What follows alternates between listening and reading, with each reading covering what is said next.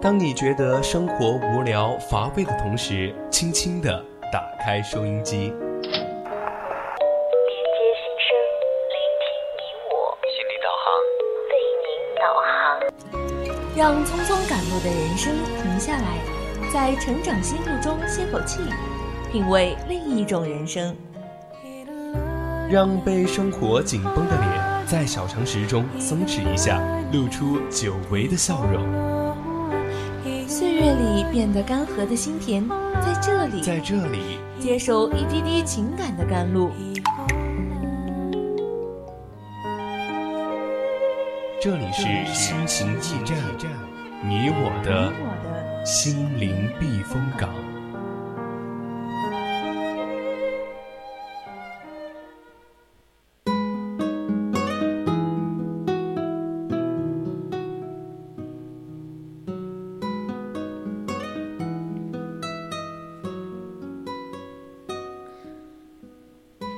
调频与您共享，亲爱的听众朋友们，大家晚上好，欢迎收听四川宜宾学院校园之声 VOC 广播电台，这里是每周周天晚上的二十一点到二十二点为您送上的节目《心情驿站》，我是主播十二。平淡是人生的常态，人能走多远，不是取决于肢体，而是取决于信念。人生多艰，但是只要坚定自己的信念，不轻易认输，敢于面对，成功迟早会笑脸相迎。在节目之初，我们依旧会介绍一下我们的互动方式。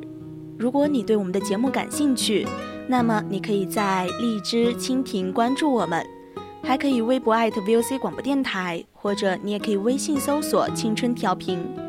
四川宜宾的听众朋友们，还可以在收音机上调频 FM 一零零收听我们的节目。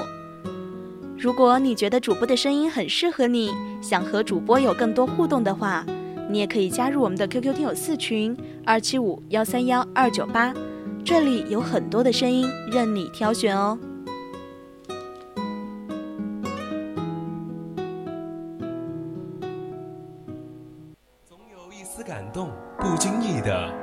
照在你身边；总有一种声音呼唤你疲倦的心灵。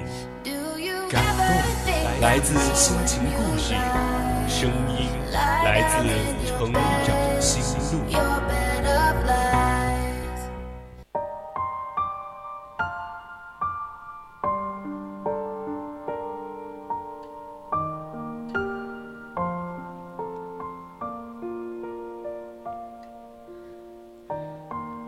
成长心路，说出你成长的故故事。欢迎走进今天的成长心路。敏感的灵魂背后，一个人就是一台戏，一个人就是一支队伍。内心热闹的不行，感知到的少或者知道的少，忽然快乐。可是这个世界上，一些东西感知不到就浪费了。接下来，主播想给大家分享一篇微信公众号的文章。请允许我做一个敏感的人。人们总是觉得内心敏感的人活得累，并且敏感本身就不好。前几年刚开始健身，发了张照片在朋友圈，过了很久都没人点赞，好不容易有人评论，点开一看，是一句猛男。心想我这小身板也不猛男啊，你说我猛男？是不是反讽我弱？越想越不对劲，就把照片删了。我的整个行为和心理就是内心敏感的体现。也许别人是在鼓励我，而我因为不够自信，就往消极方面想。退一万步，就算对方嘲讽我，我为啥要删？大神都是从菜鸟长起来的，我菜怎么了？发个朋友圈，戏都这么多，内心敏感者真的累。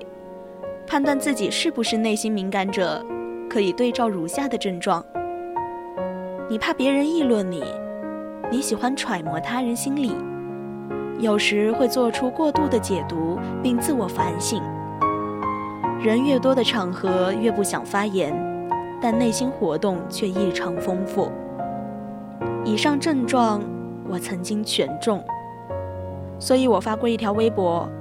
我总觉得自己做错了什么，即使什么都没有做错，也会因为自己做的不够好而陷入自责。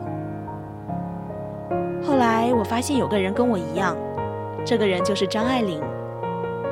张爱玲有个亲弟弟，小时候父亲被继母挑唆，在饭桌上打了弟弟一耳光，张爱玲心疼哭了。继母说：“你瞧，他没哭，你倒哭了。”吃完饭，张爱玲躲到卫生间里，对着对着镜子说：“我要报仇。”然而弟弟却已经很开心地去踢球了。弟弟的人生一直不太顺利。几十年后，张爱玲给弟弟写信说了一句话：“没有能力帮你，是真的觉得惭愧。”张爱玲对弟弟做错了什么吗？没有。当一个人没有犯错，却也感到自责，就会疲惫。这种疲惫很难缓解，因为倘若有错，改了就行。问题是没错怎么改？所以内心敏感的人有多累？这么说吧，像是在解一道无解的题。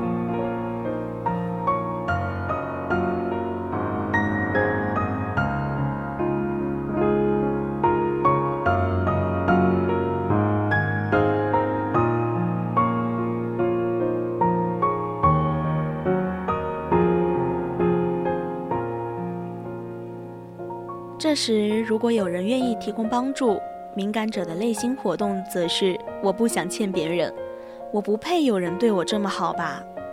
这人对我这么好，是不是有目的？自己没法跳出泥潭，又习惯性的拒绝他人的安慰和帮助，当然累。有时候我们会收到：“我真的不是故意这样说的，咱俩是好朋友。”你一定不会生气的吧？你怎么这这么玻璃心？大家都是成年人，你连玩笑都开不起啊！等等这一类的话。但说实话，很多人都在意那些玩笑话。不知道是从什么时候起，我开始排斥和他们一起逛街。有可能是从那一次，我看到一家不错的店。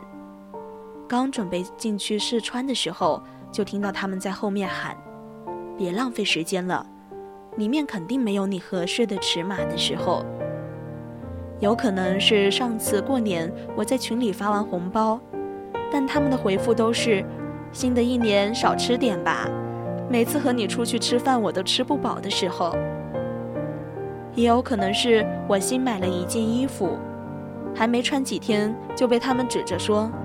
这衣服太紧了，真不适合你的时候。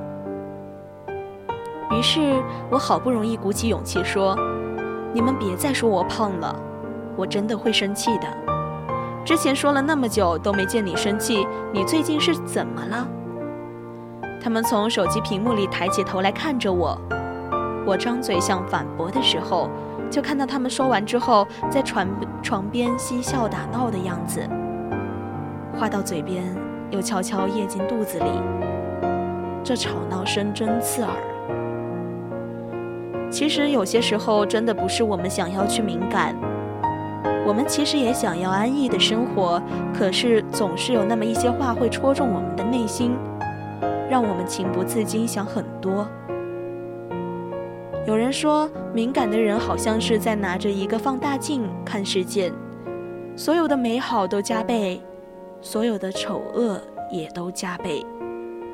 过于丰富的想象力会让一点点甜变到甜到发齁，让一点点苦变成痛不欲生。自己的心情整日有如坐过山车一般，活得像个双向智障般的神经病。但其实，谁又想把自己活成一个神经病呢？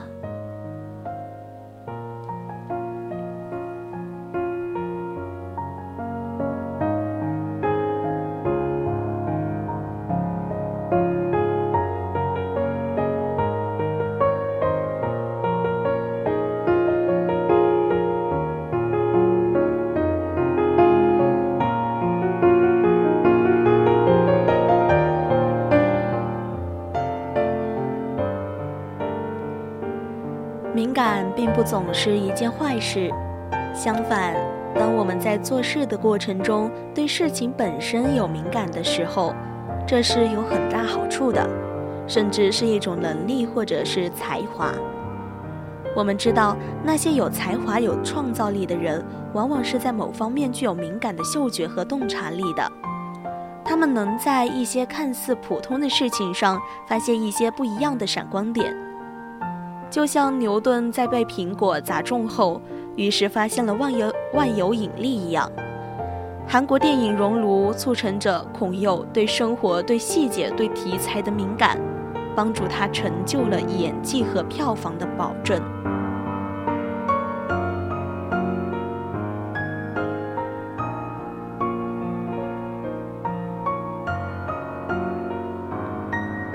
雾霾严重的时候，有人说：“反正也没办法，知足常乐嘛。”还有人说：“不要想那么多，自己开心就好了。”还有人说：“人和人之间没有什么区别的。”类似这样的话，我看到后每次都在心里呐喊：“根本不是这样。”我总是想。一个人怎么能这样放弃自己真实感受，去伪造一些所谓的正能量的感受呢？敏感虽然不可避免带来负面的感受，但这负面的感受有时也比正面的感受更加真实，对人生更加有益，让你能够反思和促进自己的人生。放弃敏感的感受，沉溺于自我安慰的人，坦白说，都太懒惰了。人生的快乐与伤痛，其实每个人都能细细感受得到，只是一部分的人将其抹去，不去细想，随之将敏感的心束之高阁。而敏感人群，恰恰是在深深体会这些的人，将真正的感受放大，对自己内心真正的声音敏感，需要莫大的勇气，但也唯其如此，我们才可能获得更真实的人生。佛陀曾经举过这样一个例子：有些人就像是好马，你只要跳上马背，它就会开始奔跑；有些马不怎么敏感，你需要一根鞭子，当你拿起鞭子的时候，它才会开始奔跑；也有一些马，你给它一鞭子，它才会开始跑。而现实生活中，有些人去到别人家里。别人根本就不欢迎他，但是对方又不好直说，所以只能开始扫地，或者是在洗碗的时候把盘子弄出一些声音来。有些敏感的人，等到别人在那里扫地的时候，他就会说：“好了，现在我应该回去了，家里还有一点事要处理一下。当然，其实也没有什么大事要真的去处理。”也有一些属于驴的人。他根本就没有那种敏感度，直到别人几乎要赶他出来，才肯出去。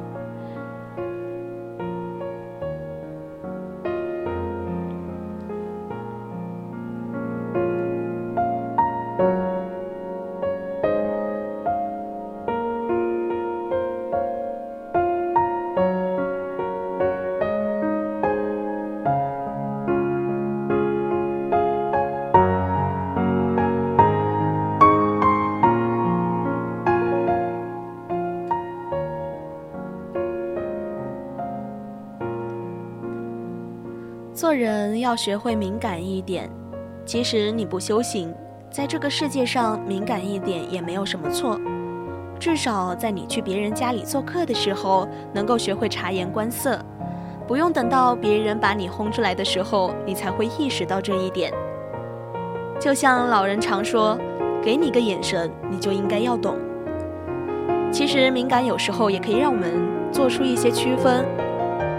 从前有个王子立志要娶一位真正的公主，可他又不知道怎样才算是真正的公主，就向一位女巫请教。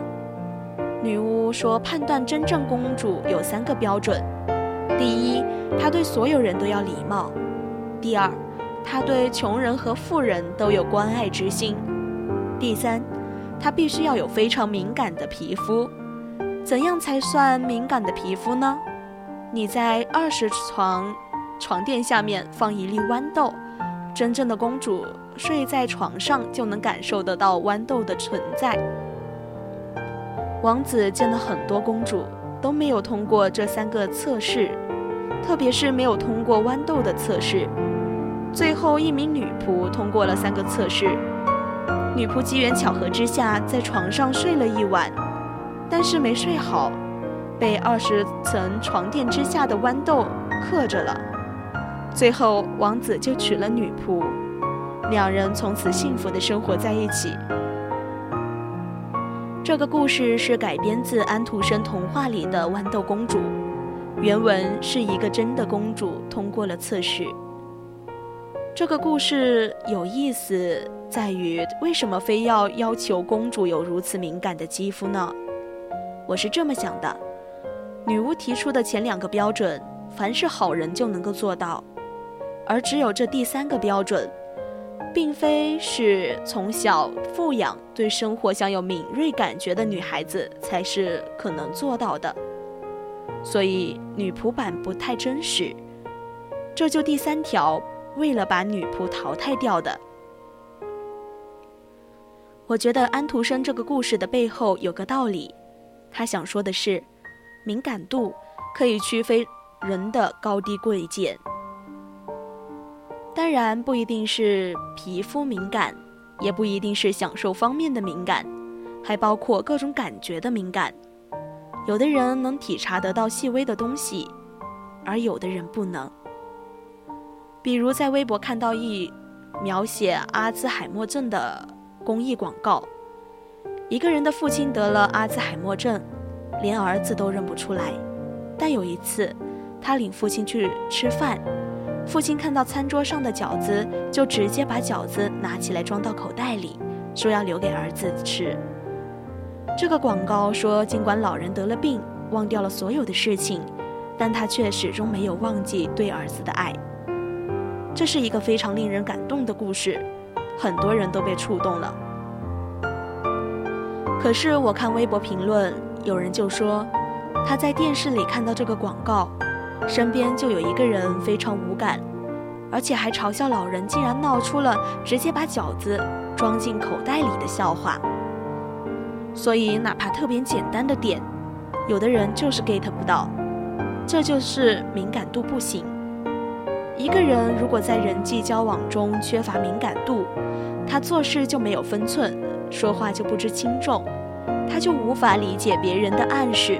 甚至你讲个高级点的笑话，他都听不懂。他可以是个好人，也可以拥有很厉害的专业技能，但他的本质还是个粗人，不能通过豌豆的测试，那他有可能就做不好一些高级的事情，比如说支配人这种公主该干的事情。现在早就不是公主和女仆的时代了，身份越来越不重要。我们看有些女仆就是比某些高主公主高级，但是敏感度仍然事关重大。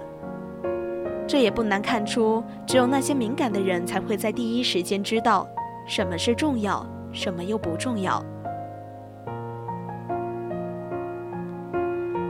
我们看《未来简史》中，赫拉利提出一个公式：知识等于体验乘以敏感度。赫拉利说，在这个没有宗教信仰的时代，想要寻找到人生的意义，就得有体验和敏感度。赫拉利说，敏感度的意思就是要你要从经验中获得体验，用体验改造自己。你通过不断的体验，能对事件产生更深的理解，最终变成一个更好的人。敏感度就是人文主义者的自我修养。感度是可以学的，比如我看春晚，感觉舞台非常奢华，但总觉得有些土气，可是又说不清怎么个土法。最近看到一篇文章，为什么大牌时装在春晚上就失去了高级感？其中提到一个概念叫颜色的饱和度，作者的理论是颜色的饱和度越高，高级感就越弱。春晚舞台上就是。土在大量使用的大红大绿这种高饱和度的颜色，这就让我们学会了一个新的问题：看问题的眼光。概念一旦明确，敏感度就能成倍的增加。我们再看看春晚的舞台，可能感觉不是朦胧的土，而是特别的土。生活中其他事情也是如此。一旦你做错一件事，体会到严重的后果之后，最好还能用一个成语与典故之类的概念概括这个事情。那么下次再遇到类似的局面，你就会特别的敏感，你就会做得更有分寸。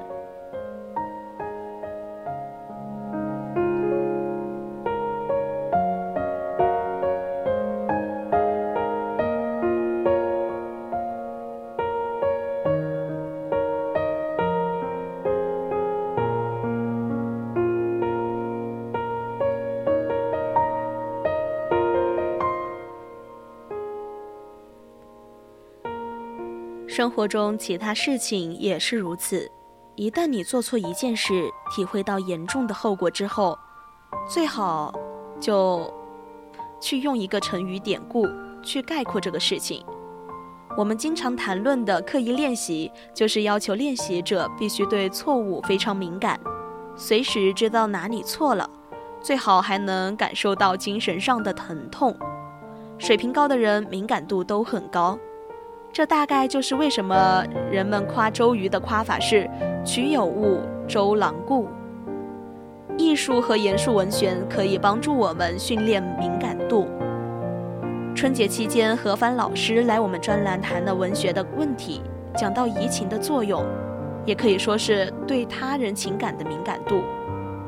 但是敏感度高也有问题，你可能会过敏，过度你合适的敏感。有些人就是特别敏感，随便说一句话，他还以为是什么暗示；别人随便开个玩笑，他都可能会生气。对于敏感的理解各不相同，我比较认同的是敏感力的观点，大意是说，敏感也许会带来困扰，但学会和他和平相处，就可以是了不起的创造力。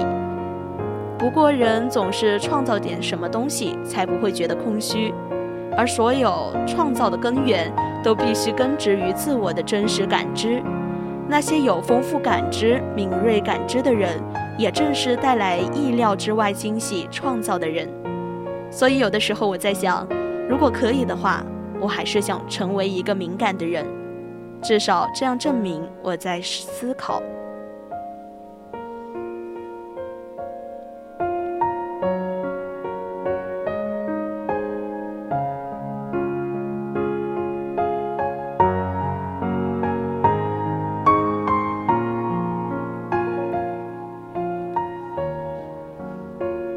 今天心情驿站上半段的节目到这里就结束了。我是主播十二，我们下期再见。